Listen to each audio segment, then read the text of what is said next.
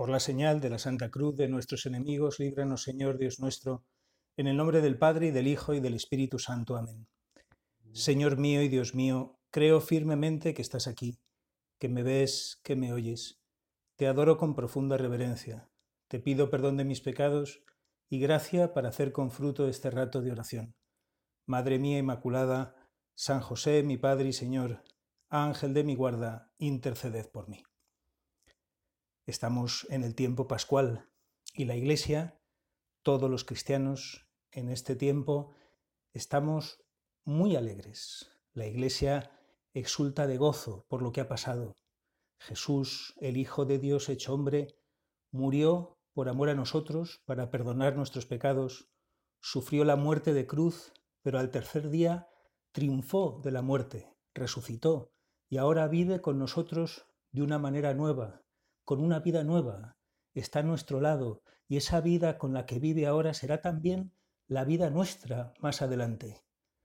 Por eso estamos especialmente contentos en este tiempo, meditando estas cosas. La vida de cada cristiano, de cada uno de nosotros, es también seguir a Jesús, seguir sus pasos a los que Él mismo nos ha invitado. Y por eso también nuestra vida, mi vida, Señor, es un camino pascual. También en mi vida, sin querer, aparece el dolor, el sufrimiento, o sea, mi pasión y también mi muerte y también mi resurrección. En nuestra vida se produce, se reproduce la vida de Cristo, el sacrificio, la entrega, el darse. Nosotros nos tenemos que dar también, tenemos que dar nuestra vida por amor. Y por eso también aparece la cruz y también aparece la alegría. Esto es muy importante que no se nos olvide nunca. La vida de un cristiano tiene que ser una vida marcada profundamente por la alegría, que es la alegría de la vida, que es la que triunfa, la vida del amor que triunfa, la vida de la resurrección, del triunfo del Señor. Un cristiano por eso está siempre muy alegre por el amor que Dios nos ha mostrado y porque ese amor siempre es victorioso y porque ese amor, si nos dejamos ayudar, siempre triunfa en nuestra vida. En el tiempo de Pascua es una tradición litúrgica leer en la primera lectura de la misa durante varios días los hechos de los apóstoles. Es lógico, tiene su lógica, porque después de la resurrección del Señor miramos qué pasó después para aprender cómo actuaban aquellos primeros cristianos, nuestros primeros hermanos en la fe, cómo vivían su fe, qué, qué estilo de vida tenían, cómo, cómo empezó la iglesia a funcionar tras vivir aquellos acontecimientos tan potentes como la cruz, la pasión, la muerte, la resurrección de Jesús. ¿Qué, qué hacían? Son los primeros pasos de la iglesia naciente, que es la misma iglesia de ahora, somos los mismos, los continuadores de aquellos. Por eso la vida de aquellos primeros pasos, su vida es revelación de cómo ha de ser siempre la nuestra, lo esencial de nuestra vida cristiana, cada uno en sus circunstancias. Y una de las notas que destaca de aquellos primeros pasos, de aquellos primeros cristianos, es su tremenda alegría. El, el, Evangelio y los hechos de los apóstoles de estos días rezuman alegría por todos los lados y la tremenda audacia apostólica con la que vivían. Cómo nos echaban para atrás. Eran audaces, eran apostólicos, tenían un gran sentido de la misión, de lo que el Señor les había dejado, eran conscientes de esa misión que Jesús les había mandado. Id, nos lo había dicho explícitamente, id al mundo entero, proclamad el Evangelio a todas las gentes, a todos los lugares, hablad de mí, de mi mensaje, a todos, a todos los tiempos, a todos los lugares. Esa era la misión de los apóstoles, de la que eran muy conscientes todos aquellos discípulos y los primeros cristianos. Señor, nosotros también somos herederos y continuadores de esa misión apostólica apasionante, porque es apasionante hacer apostolado, hablar de Dios, evangelizar, extender a nuestro alrededor el conocimiento de quién es Jesús, de quién eres tú, Señor, que te tengo dentro y que te quiero tanto, extender a mi alrededor, a las personas con las que convivo, tu mensaje de salvación, tu alegría, no es un, digamos, añadido opcional o un deber pesado, qué fastidio, además de la cantidad de cosas que uno tiene que hacer, también tener que hacer apostolado. No, tampoco es una tarea especializada para algunos pocos, sino algo que pertenece de lleno al corazón cristiano. Es algo que llevamos los cristianos muy por dentro, una consecuencia lógica de nuestro ser cristiano, de nuestro amor a Jesús, de hacernos partícipes de sus mismos sentimientos. Si tenemos a Jesús por dentro, si amamos a Dios, Señor, ¿cómo no voy a hablar de ti? Entonces, ¿de qué voy a hablar como cristiano? Hablo de lo que tengo dentro, hablo de mi amor y no puedo dejar de hablar de ello.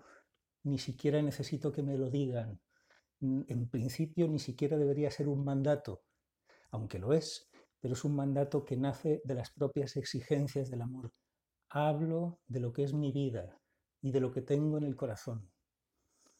Y además me preocupa la gente, qué es lo que le preocupaba a Jesús, qué tiene Jesús en el corazón. Y, y, no solo como una cosa histórica al mirar el Evangelio, sino que se lo preguntamos ahora, Señor, ¿tú qué tienes en el corazón? Ahora mismo que estamos haciendo esta meditación, ¿en qué piensas? ¿Qué tienes por dentro? ¿Qué te preocupa? Y no hace falta hacer muchas especulaciones ni muchas elucubraciones, porque lo vemos al dialogar con el Evangelio. A Jesús le preocupa la gente. A ti, Señor, te preocupa la salvación de la gente, la felicidad de los demás, la, la manera de cómo me lo llevo al cielo. Y eso es mi misión en la iglesia. Esa es mi misión como cristiano y, y de la iglesia en su conjunto, pero para mí, Señor, esa es mi misión. Yo soy cristiano para compartir esa vida de Cristo y para compartir su corazón. Y por eso forma parte esencial de mi vida el hablar a los demás de ti y del mensaje de salvación que tú nos has traído. Esto es muy importante. Y esto lo vemos eh, mm, en muchos de los pasajes de, de, estos días, de las lecturas. Uno de esos pasajes de estos días está tomado del capítulo 4 de los Hechos de los Apóstoles. Pedro y Juan habían realizado un milagro en el templo muy patente, porque lo había conocido mucha gente y probablemente era un tema de conversación en Jerusalén, porque habían mm, curado a un cojo de nacimiento que era muy conocido y había sido un milagro muy, muy público y además había tenido mucha fuerza. Pedro había dicho, en el nombre de Jesucristo Nazareno, levántate y anda. Eso delante de mucha gente. A Pedro y a Juan los encarcelan y los interrogan y les piden cuentas. ¿Con qué poder? dice los hechos. ¿Con qué poder o en nombre de quién habéis hecho vosotros esto? Y se lo preguntan los jefes de los judíos, los ancianos, los escribas, el sumo pontífice, el sumo sacerdote y, todos los, príncipes de los sacerdotes. Y es asombroso, asombroso, porque Pedro, que hace muy pocas horas ha sido un cobarde y le ha dicho al Señor que, que no, y delante de varias personas se ha negado a conocerle y él le ha traicionado profundamente, negando su pertenencia y su amistad. Ahora, y es asombroso, se, presenta como un hombre valiente y audaz y habla a todos los, un pescador, a todos los príncipes de los sacerdotes y les habla con fuerza, jefes del pueblo y ancianos. Si nos interrogáis hoy sobre el bien realizado a un hombre enfermo y por quién ha sido sanado, quede claro a todos vosotros y a todo el pueblo de Israel que ha sido por el nombre de Jesucristo Nazareno, a quien vosotros crucificasteis y a quien Dios resucitó de entre los muertos. Por él se presenta este sano ante vosotros. Asombroso. Jesús no deja de ser asombroso cuando lo meditamos. La conversión que ha tenido el corazón de Pedro que siempre ha sido apasionado, pero se ha convertido en un hombre valiente y un hombre de fe, que no tiene miedo a dar la vida, como la darían todos los apóstoles y serían todos mártires. De hecho, a los mismos asistentes, a los príncipes de los sacerdotes les asombra y así sigue relatando el hecho, los hechos. E, eran hombres sin letras y sin cultura, dice, y estaban admirados, puesto que los reconocían como los que habían estado con Jesús. ¿De dónde sale esa fuerza, Señor? Porque nosotros como cristianos también queremos esa misma fuerza, queremos vivir así, con ese entusiasmo, con esa pasión, con esa energía apostólica, conscientes de esa misión. ¿De dónde sale eso? Jesús, para que nos lo puedas dar, porque también lo queremos para nuestra vida y te lo pedimos. Señor, danos esa fuerza para vivir nuestra misión de evangelizar, de dar testimonio sin que nos acobardemos. También hoy quizá no hay príncipes de sacerdotes, pero, pero sí que hay muchas fuerzas en la sociedad que nos echan para atrás, que nos da miedo presentarnos como cristianos muchas veces, dar testimonio sencillo y natural de nuestra fe, y queremos también tener esa, fuerza con la que vemos cómo eran estos primeros hermanos nuestros. Y San Pedro, Pedro y Juan lo, explican y, les van respondiendo. Juzgar si es justo delante de Dios, obedeceros a vosotros más que a Dios. Porque nosotros no podemos dejar de hablar de lo que hemos visto y oído. Jesús, esto es la clave de nuestra fe. Hablamos de lo que hemos visto y oído, de la experiencia que tenemos. Jesús. Y eso en nuestra vida también se tiene que reflejar así y se tiene que reproducir así. Hablo de lo que vivo, hablo de lo que experimento, hablo del amor que llevo dentro. No hablo con teorías. Mi apostolado no es una teoría, ni es una técnica, ni es un argumento teórico para convencer a no sé quién, sino que hablo de la experiencia de Dios que tengo dentro, hablo de lo que mi corazón tiene como fruto de mi trato personal con Dios, de mi oración, de mi amor, de la gracia que recibo en los sacramentos. Por eso este relato es maravilloso. Y en este relato de los hechos de los apóstoles brilla con mucha fuerza en qué consiste esa misión apostólica que tenemos en la Iglesia todos los cristianos. A veces mm, nos planteamos o podemos dudar o, sentir o experimentar, e incluso lo decimos, es que no sé hacer apostolado, no me sale, o no sé qué decir, o no tengo formación suficiente, o no me atrevo, o no tengo argumentos, o qué van a pensar, ¿cómo se habla de Dios? Y uno, viendo este texto y viendo que como dice mismo, los mismos hechos, ¿no? Si eran personas sin instrucción, tampoco es que eran, no tenían ninguna instrucción especial. ¿Cómo se habla de Dios? Y podríamos responder con estos textos, pues hablando de Dios, con sencillez, lo que llevo dentro, lo que sé, no hay que preparar muchas cosas, ni muchos argumentos. Lo decía el Señor, cuando llegue el momento, eh, no penséis en las palabras que tenéis que... El Espíritu Santo os ayudará y os pondrá las palabras que tenéis que decir.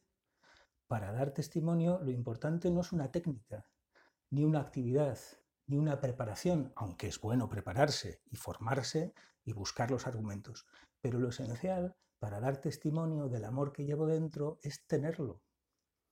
Y para hablar de mi fe, lo que tengo es que vivirla. Y es la fe que profeso y el amor que vivo cada día. Esto es lo importante. Y esto es lo que vemos en ese texto y en todo el testimonio de los primeros apóstoles y de los primeros discípulos, que eran muy conscientes además de que estaban cumpliendo, cumpliendo un mandato imperativo de Cristo. Dios cuenta conmigo. No es algo para unos pocos, sino para todos. Y es la misión de toda la Iglesia. La Iglesia existe para llevar a Jesús y su mensaje a toda la historia, a toda la humanidad, a todos los rincones. Es un mandato, no solo porque sea una necesidad extensiva, por llamarla así, o sea, que se propague el mensaje porque tiene que llegar a todo el mundo, sino que también es una necesidad interna o intensiva, si se puede decir así. O sea, la vida cristiana se muere si no genera más vida.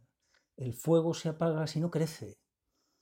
Por eso, qué importante es para nuestra propia vida cristiana el que seamos apostólicos, porque es la propia vida de la gracia que, que se, hace, que se activa y que, y que se hace realidad al anunciar el propio mensaje y al hablarlo a los demás. Nos lo decía el Papa Francisco, unas palabras como siempre tan gráficas y tan bonitas para, para rezar, cuando la Iglesia se encierra en sí misma,